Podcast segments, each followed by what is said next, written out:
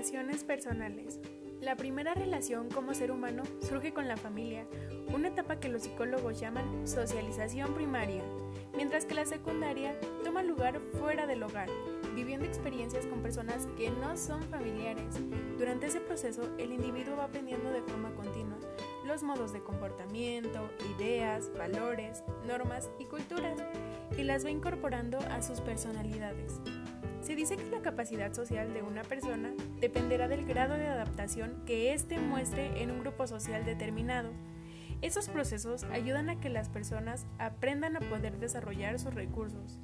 Debemos saber que las relaciones interpersonales ocupan un lugar especial en la sociedad, debido a que se convive cotidianamente con diversas personas, mismas que conservan puntos de vista, ideas, metas, percepciones o formaciones diferentes.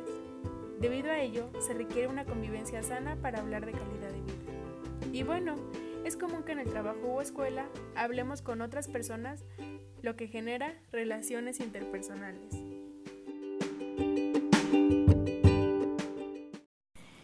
En el fondo, son las relaciones con las personas lo que da sentido a la vida.